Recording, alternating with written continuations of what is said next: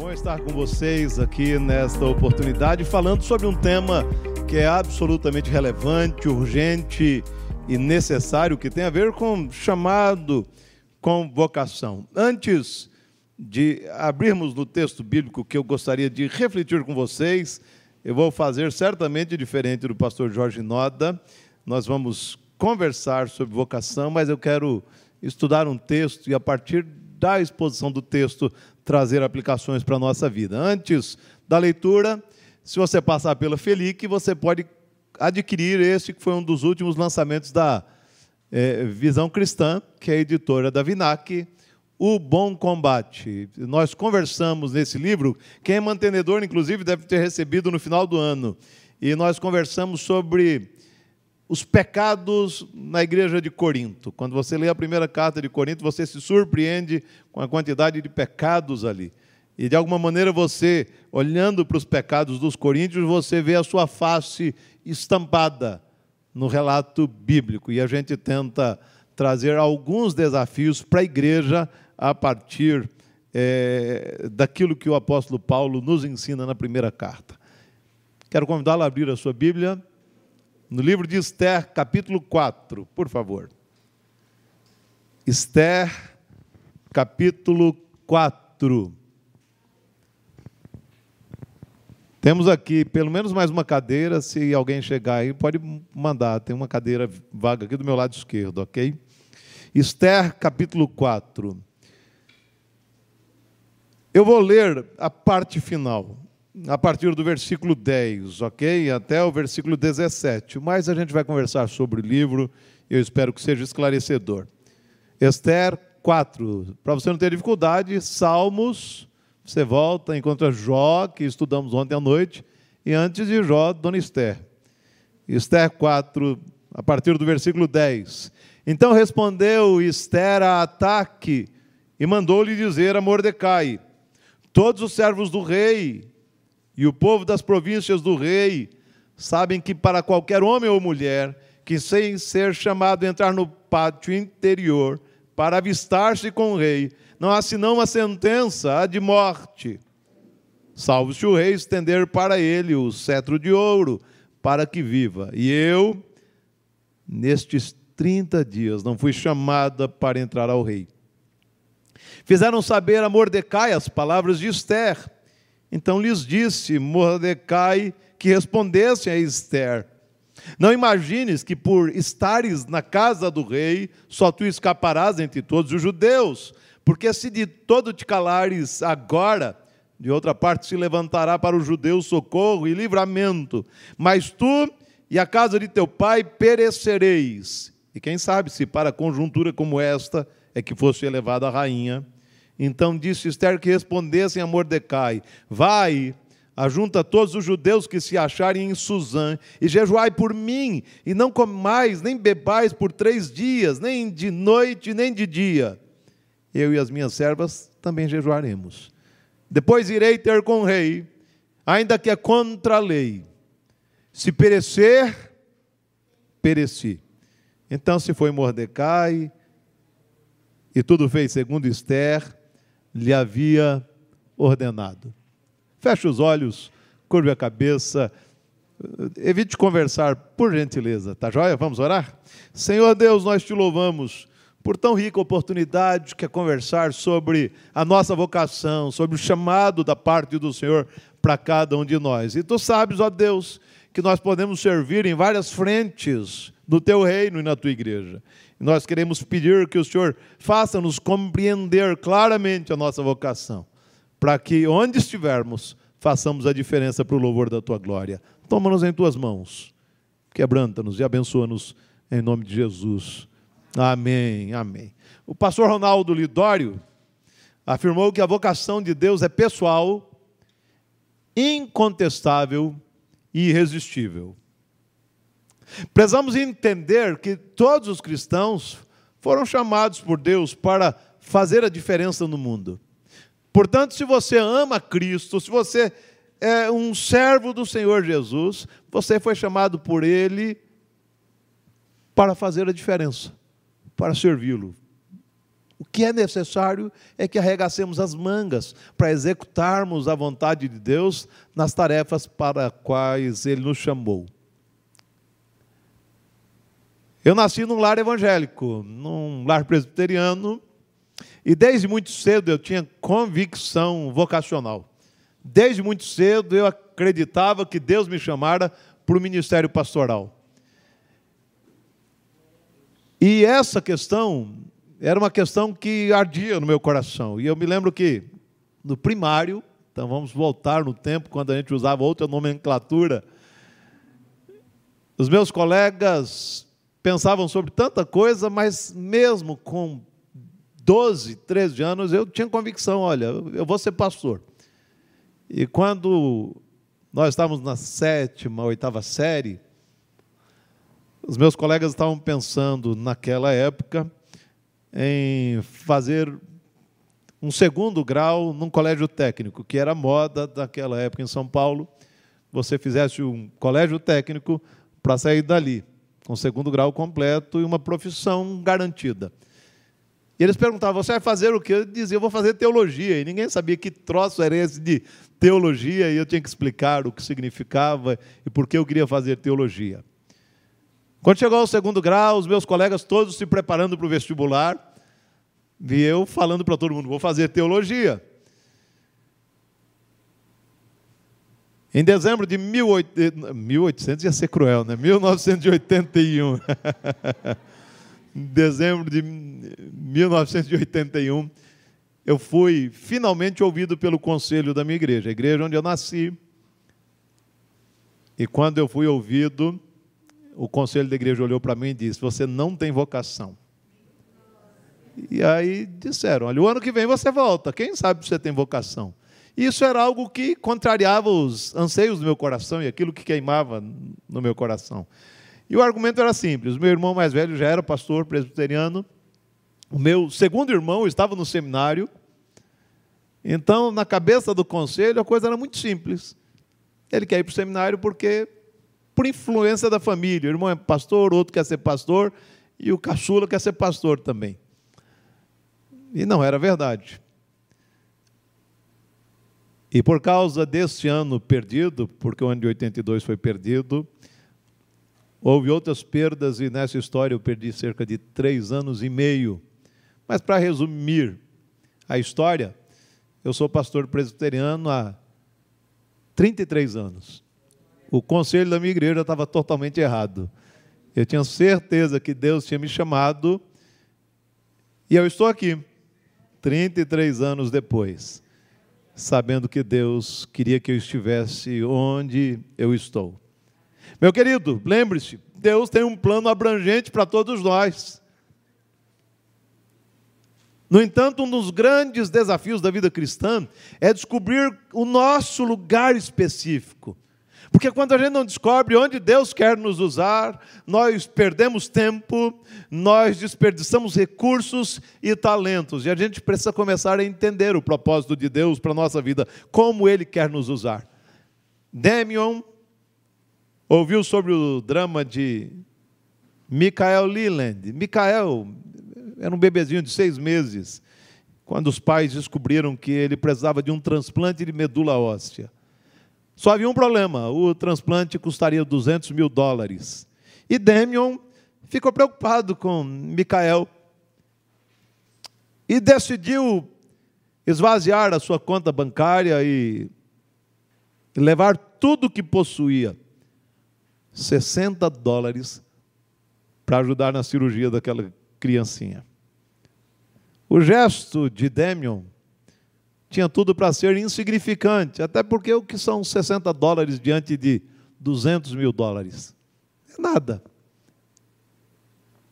Além disso, Demion tinha tudo para não se envolver com o problema daquela criança, afinal de contas, ele já tinha problema suficiente. Ele tinha 12 anos, pesava 147 quilos e sofria bullying na escola. Mas a despeito disso, ele decidiu fazer alguma coisa, fazer a diferença e ser bênção na vida daquela criança. Nessa tarde eu quero meditar com vocês, refletir com vocês sobre um texto das Escrituras que traz uma história fascinante. Quero meditar sobre um dos capítulos do livro de Esther. E para entendermos o livro de Esther, a gente precisa conhecer um pouco sobre o contexto histórico. Nos dias de Esther, os hebreus ainda viviam sob o cenário e sofrendo as consequências do exílio babilônico. Você deve se lembrar, e eu espero que você se lembre. A Babilônia invadiu Israel, destruiu a cidade de Jerusalém, destruiu o templo de Jerusalém e levou o povo para o cativeiro. Mas o Senhor dissera por boca de Jeremias e do profeta Abacuque que os dias do Império Babilônico estavam contados, ou seja, o Senhor disciplinaria aquela potência. E foi o que aconteceu quando o Império Medo-Persa se levantou e derrotou a Babilônia, se tornando, naquele momento, a grande potência do mundo antigo. Conquanto muitos judeus, depois dos 70 anos de exílio, tenham retornado a Israel, outros permaneceram na Pérsia. Afinal de contas, eles construíram a sua vida ali e se adaptaram àquela realidade. Naqueles dias, quando a Pérsia dominava, ela dominava pelo menos 127 províncias que se estendia da Índia até a Etiópia. A Pérsia estava sob o governo de um rei chamado Assuero, um homem vaidoso, extremamente vaidoso, tanto que certo dia ele decidiu oferecer um banquete para mostrar o sucesso do seu império, o poder do seu império. E no período do banquete, ele decidiu fazer algo constrangedor, estava dominado pelo álcool e mandou que chamasse a sua esposa, a rainha Vasti, para que ela destilasse diante dos maiorais do seu reino. Texto bíblico diz que Vasti era muito bonita. E segundo alguns estudiosos, ela deveria desfilar, munida apenas da coroa real, totalmente nua. Ele queria expor a beleza da sua esposa e, alcoolizado, ele tentou fazer isso. Só que rainha não se submeteu às ordens do rei, foi deposta para não influenciar as outras mulheres do império, levando-as a desprezar os seus maridos.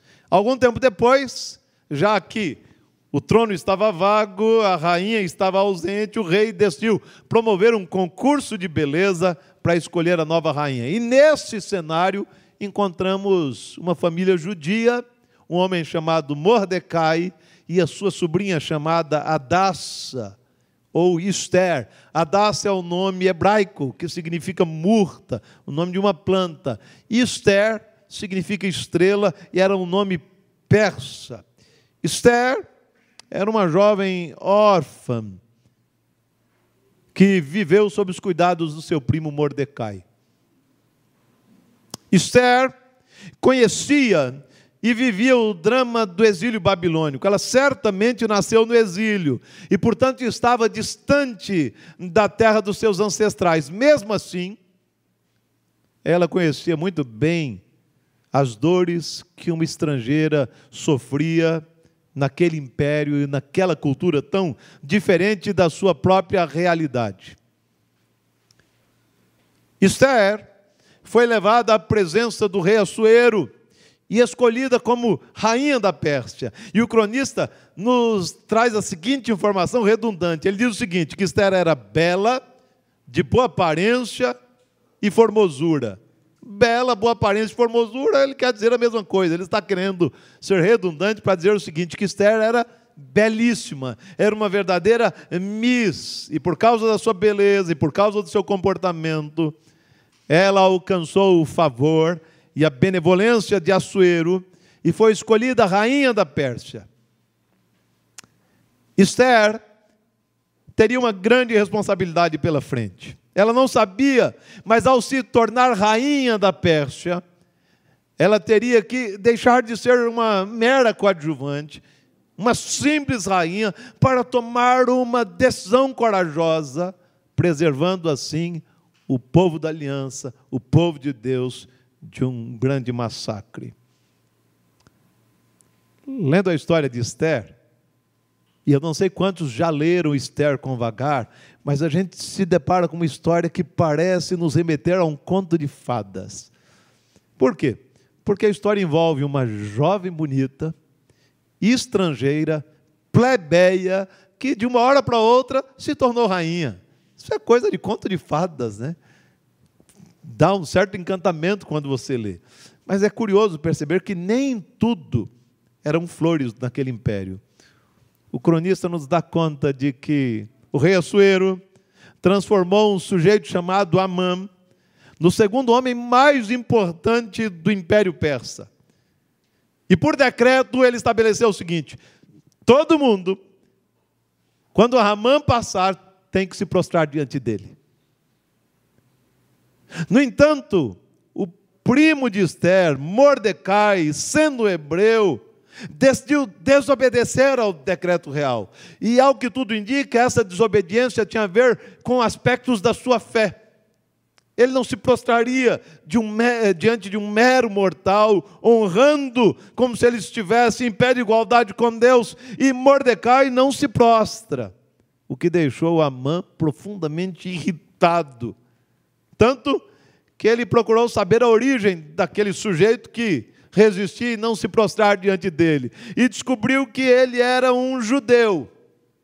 E querendo vingar-se de Mordecai, ele convenceu o rei Assuero a não apenas matar Mordecai, mas a matar todos os judeus, porque eles representavam uma séria ameaça, isso que ele disse ao Império Persa. E o rei decretou que todos os judeus do império deveriam ser mortos. Esse é o cenário. Ao tomar conhecimento do decreto real, Mordecai rasgou as suas vestes. Está aí no capítulo 4, olhe para a sua Bíblia, só para que a gente não perca o fio da meada. Eu queria ler e gostaria que você acompanhasse. Quando soube Mordecai tudo quanto havia passado, ou seja, o decreto do rei, que dizia que todos os hebreus têm que ser mortos, ele rasgou as suas vestes, se cobriu de pano de saco e de cinza, e saindo pela cidade, clamou com grande e amargo clamor.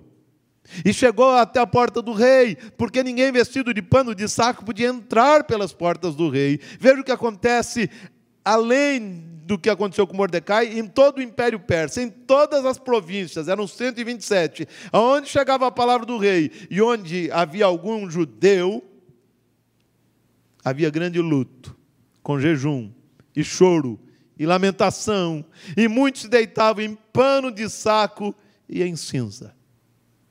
Diante desse cenário dramático, diante de uma situação desesperadora, Mordecai não apenas se vestiu de forma rudimentar, falando sobre a sua angústia, luto, dor, sofrimento, mas ele decidiu procurar Esther, a sua prima. Ela era a rainha da Pérsia, pedindo que ela fizesse alguma coisa para reverter aquele cenário tão dramático. Ele esperava que ela intercedesse junto ao rei Assuero. Mas Esther preferiu não se envolver. E ela tinha bons motivos. Todos sabiam que ninguém poderia se aproximar do rei Assuero, de um rei da Pérsia, se não tivesse autorização, se não tivesse sido chamado à presença do rei. E quem desobedecesse aquilo que havia sido decretado no passado seria morto. Nem a rainha poderia comparecer diante do rei sem ter sido chamado por ele. Portanto, Esther tinha motivos de sobra para não comparecer diante do rei, porque nos últimos dias ela não fora chamada à presença de Assuero. Nesse capítulo 4, o cronista registra a troca de mensagens entre Mordecai e Esther. E lendo o relato bíblico, nós encontramos algumas pérolas, algumas verdades preciosas que podem nos ensinar lições sobre o plano de Deus para a nossa vida, no que diz respeito à nossa vocação. Eu quero refletir sobre quatro verdades com vocês, que nos convidam a avaliar o que temos feito com a nossa vocação. primeira verdade está no versículo 4. Se você 14. Se você tiver a Bíblia atualizada e quiser ler, leia comigo, por favor. Revista atualizada porque é a mesma versão que eu uso. Se você quiser, pode ler em voz alta. Vamos ler? Porque se de todo te calares agora, de outra parte se levantará para os judeus socorro e livramento, mas tu e a casa de teu pai perecereis. E quem sabe se para conjuntura como esta é que foste elevada a rainha? A primeira verdade que eu queria deixar aqui com vocês pensando sobre essa questão de vocação é que precisamos entender que não somos imprescindíveis. Deus nos chama, Deus nos vocaciona, mas eu e você não somos imprescindíveis, não somos a última Coca-Cola do deserto. A gente precisa ter isso em mente. Lendo esse parágrafo, descobrimos que diante do apelo de Mordecai, a rainha Esther recuou. Ela disse o seguinte: Meu primo, eu estou de mãos atadas, porque nos últimos dias o rei não me chamou à sua presença. Eu não posso atender o seu apelo. Eu não posso fazer coisa alguma. E insatisfeito com a resposta de Esther, Mordecai confrontou-a, lembrando-a de algumas coisas. Ele diz o seguinte: se ela fosse omissa, Deus levantaria outra pessoa para fazer a coisa certa. Afinal de contas, ninguém é insubstituível. Preste atenção, meu querido. Conquanto Mordecai não mencione o nome de Deus, na verdade, o livro de Esther não menciona o nome de Yahvé. É o único livro da Bíblia que você não encontra o nome de Deus. Deus não é mencionado em nenhum momento. Mas conquanto Mordecai não mencione o nome de Yahvé, ainda assim, podemos entender aí no versículo 14 que sendo um homem piedoso, essa era a sua intenção. Ele acreditava que Deus poderia levantar outra pessoa para preservar a vida do seu povo. Afinal, eu posso estar de mãos atadas, você pode estar de mãos atadas, mas o Senhor é livre e poderoso para agir soberanamente. E a gente não pode se esquecer disso. Nós somos chamados. Mas mesmo que a gente se senta com mãos atadas e de mãos atadas, e mesmo que queiramos nos omitir por covardia, Deus pode levantar outro para fazer a obra segundo o seu eterno propósito, porque Ele não está de mãos atadas, Ele é um Deus livre, Ele é um Deus soberano, é o Todo-Poderoso que age quando quer, como quer, e usa quem quer segundo o seu eterno propósito. Esther precisaria lembrar-se de que a sua omissão a afetaria também. Ao que tudo indica, Esther acreditava que estaria protegida do decreto real, afinal de contas, ela era o quê? Do império? Rainha. Então, ao que tudo indica, ela disse: rapaz, todo mundo pode morrer, mas eu sou a rainha, eu sou judia, mas eu sou a rainha, estou protegida aqui. Ao que tudo indica, a sua posição e o trono poderiam preservar a sua vida. No entanto, Mordecai fez questão de lembrá-la de que a sua omissão também traria consequências para a sua vida e sobre a sua família. Esse é o confronto dele. Portanto, primeira verdade que eu queria que você guardasse: precisamos entender, não somos imprescindíveis. Deus usa quem quer, quando quer. Depois vamos fazer aplicações, isso vai ficar mais claro. Segunda verdade, está aí no mesmo versículo 14, na parte final. Precisamos entender que fomos chamados para um momento como esse, para esse momento. Muitas pessoas em nossas igrejas desejam assumir algum papel de liderança, sabe por quê? Por causa do status. Quando você ouve, nós vamos ouvir amanhã o pastor Ronaldo Lidório, e não tem como ouvir Ronaldo Lidório falando sobre missões e não ficar mexido. Não tem como ouvir missionários falando sobre a, sobre a sua experiência no campo e não ser tocado, e não dizer o seguinte, rapaz, eu queria ir para lá.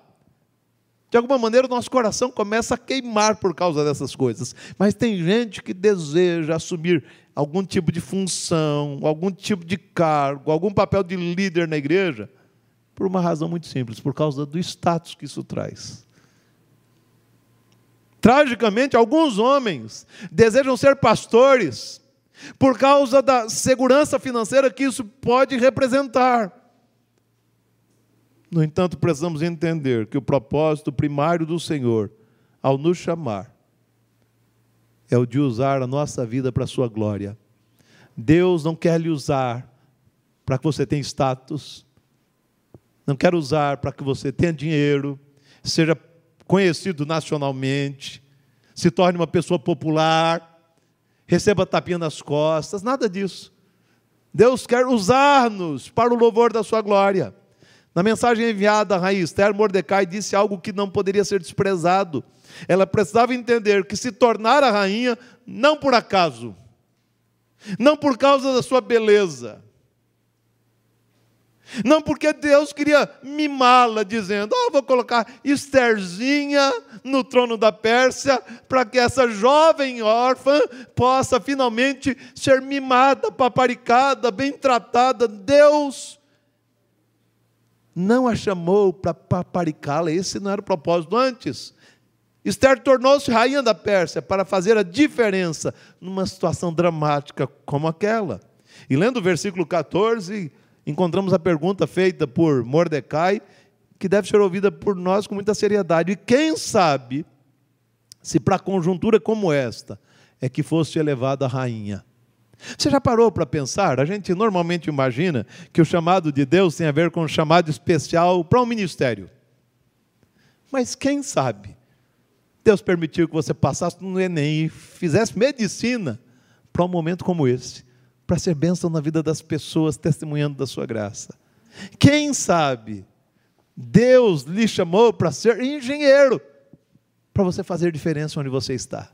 Alguns anos atrás eu encontrei uma mãe numa livraria lá na cidade de Caruaru. Ela me conhecia de uma cidade onde eu pastoreei. E ela disse: Pastor, eu estou preocupado. Meu irmão, meu, meu filho passou em medicina e está querendo abrir mão de medicina para ir para missões. E eu estou inquieta com isso. Não tem jeito do senhor falar com ele, não. E eu disse: Vamos lá, né? Eu conversei com o rapaz. E aí eu disse para ele: Olha, lembre-se de uma coisa. Termine medicina. Porque em alguns lugares do mundo, você não entrará como missionário, como pastor, como evangelista, mas entrará como médico. E como médico, você pode pastorear, pode evangelizar e pode testemunhar da graça de Deus. Pasmem, ele me ouviu. Terminou a medicina e hoje tem servido ao Senhor e ele ficou surpreso tempos depois, porque percebeu que Deus estava usando a sua vida e ele pôde e tem podido testemunhar da graça de Deus, associando medicina com missões. Talvez Deus tenha lhe chamado para um momento como este, no lugar onde você está, na função onde você está. Então você não precisa de um chamado espetacular e especial apenas para ser pastor. Talvez Deus queira que você seja professor universitário. Na universidade, como está no Brasil, caótica, onde no meio acadêmico nega-se a Deus de maneira peremptória, ridiculariza-se a fé, talvez Deus queira você por lá, para você fazer a diferença. Com testemunho santo, uma vida irrepreensível uma vida reta, santa, para o louvor da sua glória. E quem sabe, se para conjuntura como esta é que fosse elevada a rainha, as palavras de Mordecai dirigidas à rainha Esther devem servir de lembrete para todos nós, de que Deus nos colocou no lugar onde estamos, um lugar estratégico, porque Ele deseja usar a nossa vida. Terceiro lugar, terceira verdade. Está nos versículos 15 e 16. Se você puder ler, olhe para a sua Bíblia que eu vou ler aqui, por favor.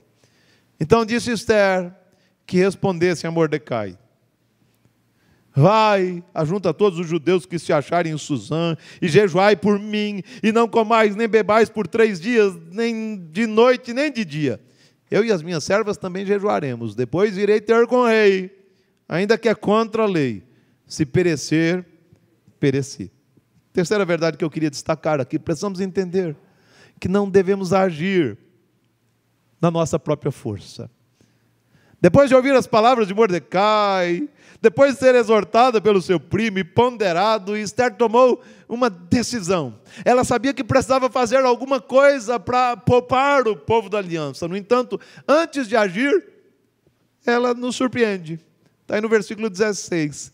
Ela pediu que os hebreus fizessem o quê? Jejuassem a favor dela. Não podemos esquecer o seguinte: entre os judeus, jejum estava intimamente relacionado à oração. Portanto, a gente pode entender e pode concluir que, ao pedir que os hebreus jejuassem, Esther estava dizendo o seguinte: orem a meu favor, eu careço da graça divina. Era o que ela estava querendo dizer. Ela estava pedindo ajuda dos seus patrícios, porque ela carecia da graça de Deus. Orem e jejuem a meu favor.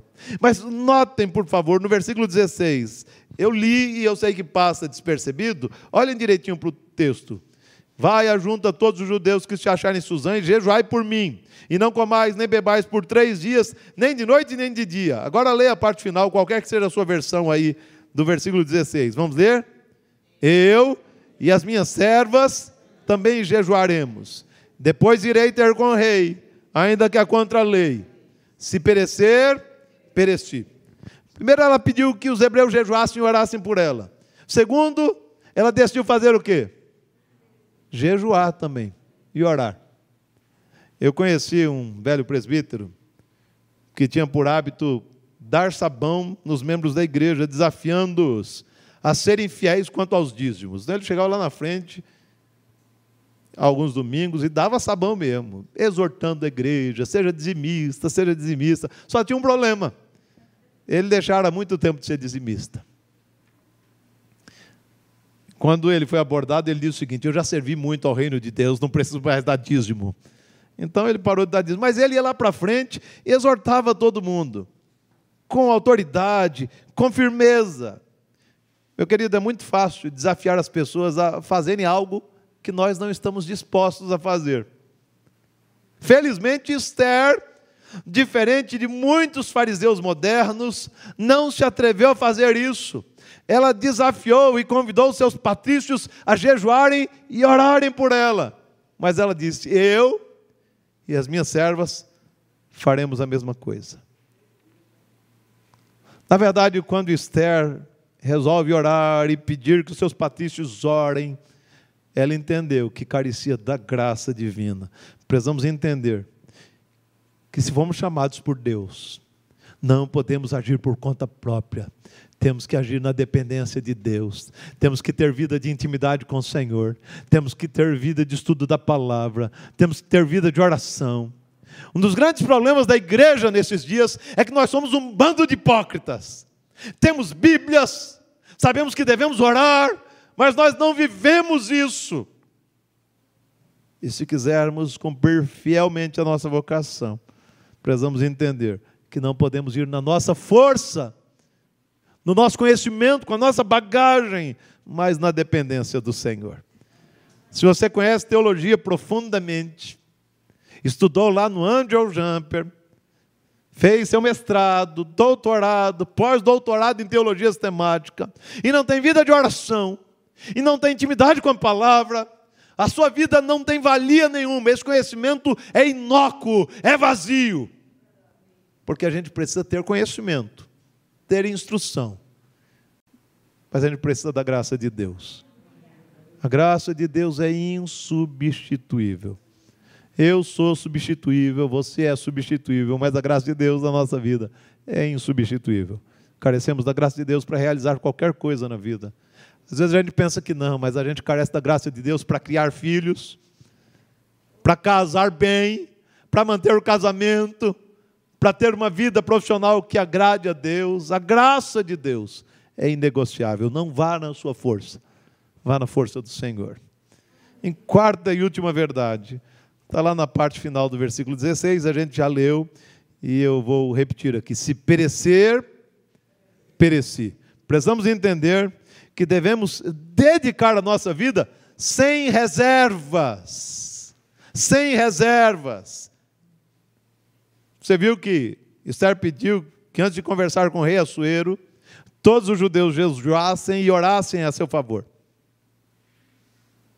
E como se ela tivesse recuperado a lucidez, com ânimo renovado, a prima de Mordecai, fez uma declaração que traduz o que deve caracterizar a vida de uma pessoa que foi chamada por Deus.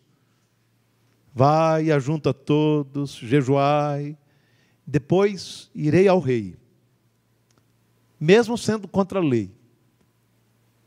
Porque ela ia na força do Senhor.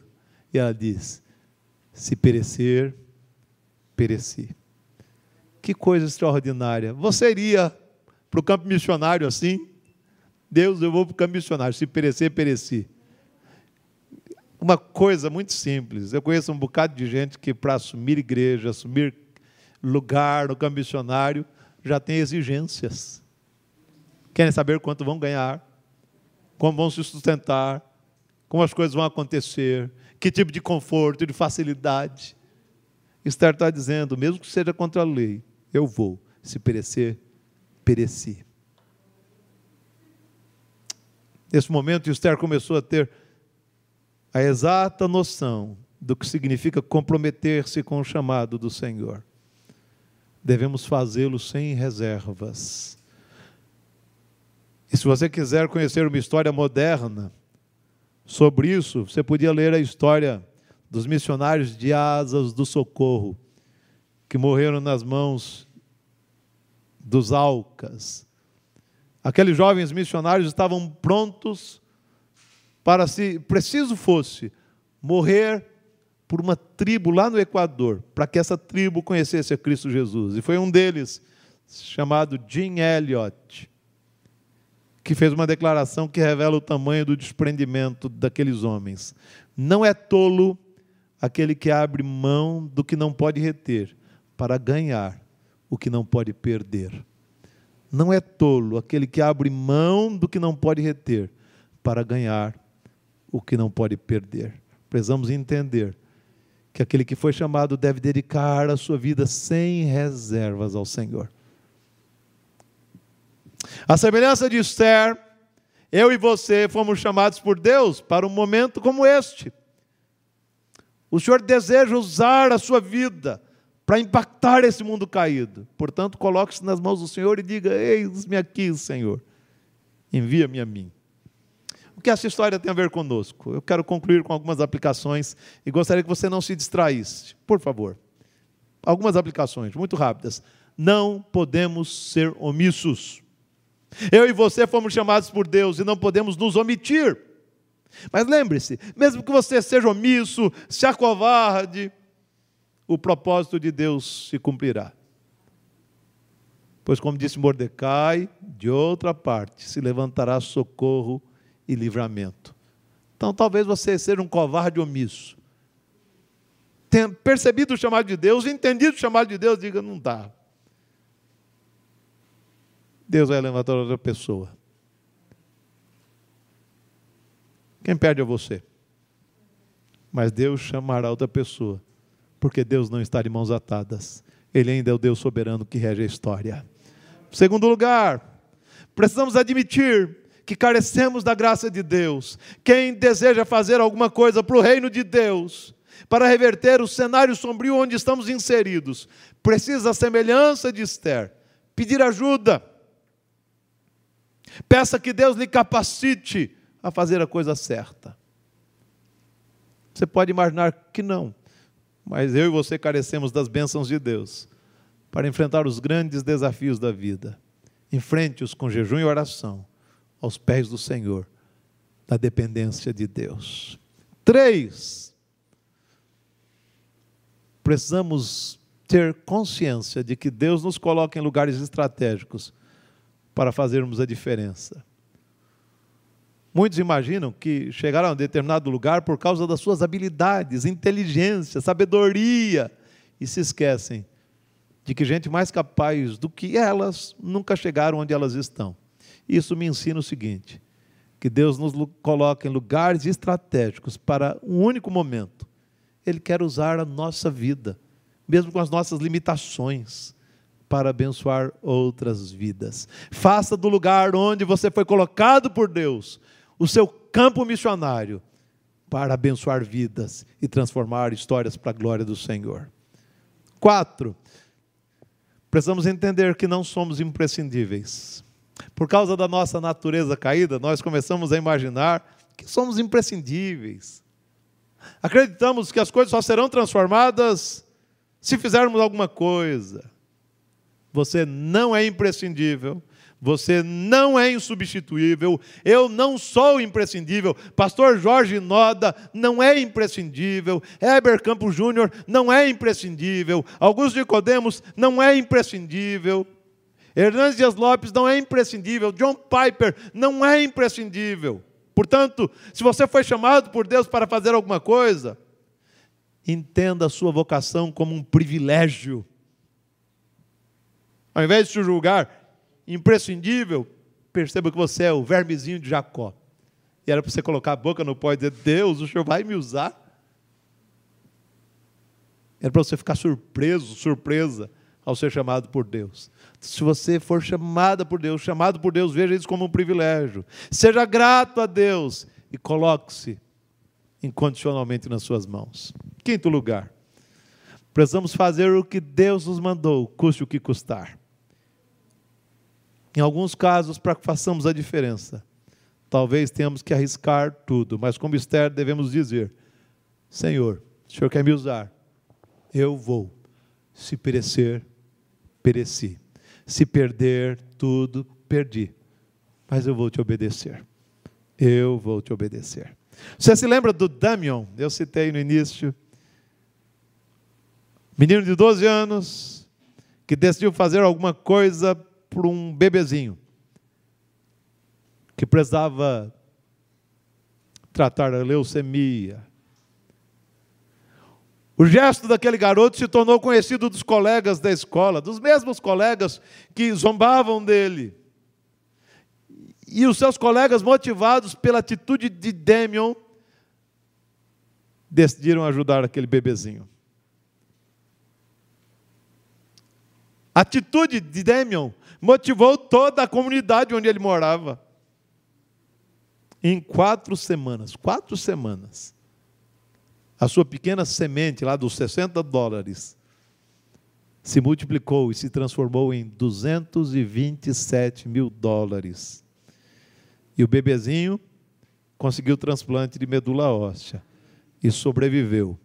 Tudo começou com um menino de 12 anos pesando 147 quilos, que sofria bullying, mas que decidiu fazer a diferença. Meu querido, Deus quer usar sua vida. Coloque-se nas mãos do Senhor. Comece com o que você tem. Comece onde você está. Mas comece a fazer a diferença. No nome de Jesus.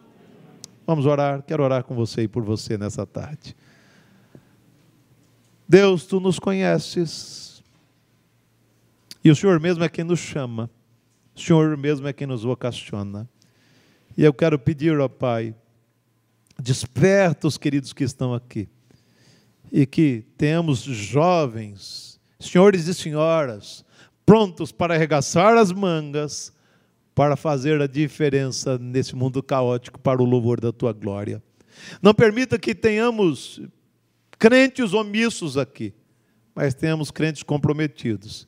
Que a semelhança de Esther compreenda que o lugar onde o Senhor nos colocou é o lugar mais adequado para começarmos. Que compreendam que carecem da tua graça para fazer a diferença, porque sem ti nada podemos fazer. Que compreendam que devem dedicar a vida incondicionalmente mesmo que o preço seja muito alto, como o de Jim Elliot, que nós compreendamos que quando o Senhor nos coloca no lugar, nos chama com um propósito, nós devemos ver isso como um privilégio, como uma honra, e que com o coração agradecido, nos coloquemos em tuas mãos, dizendo: Eis-me aqui, Senhor. Envia-me a mim para o louvor da tua glória. Faz isso na vida dos queridos que estão aqui. Abençoa-nos, desperta-nos e usa-nos a cada instante. Pedimos que seja assim, em nome de Jesus. Amém, amém. Que Deus lhe abençoe, meu querido, ricamente. Que Deus sustente a sua vida e o seu ministério, para que outros sejam impactados pelo Evangelho da Graça. Fiquem na paz.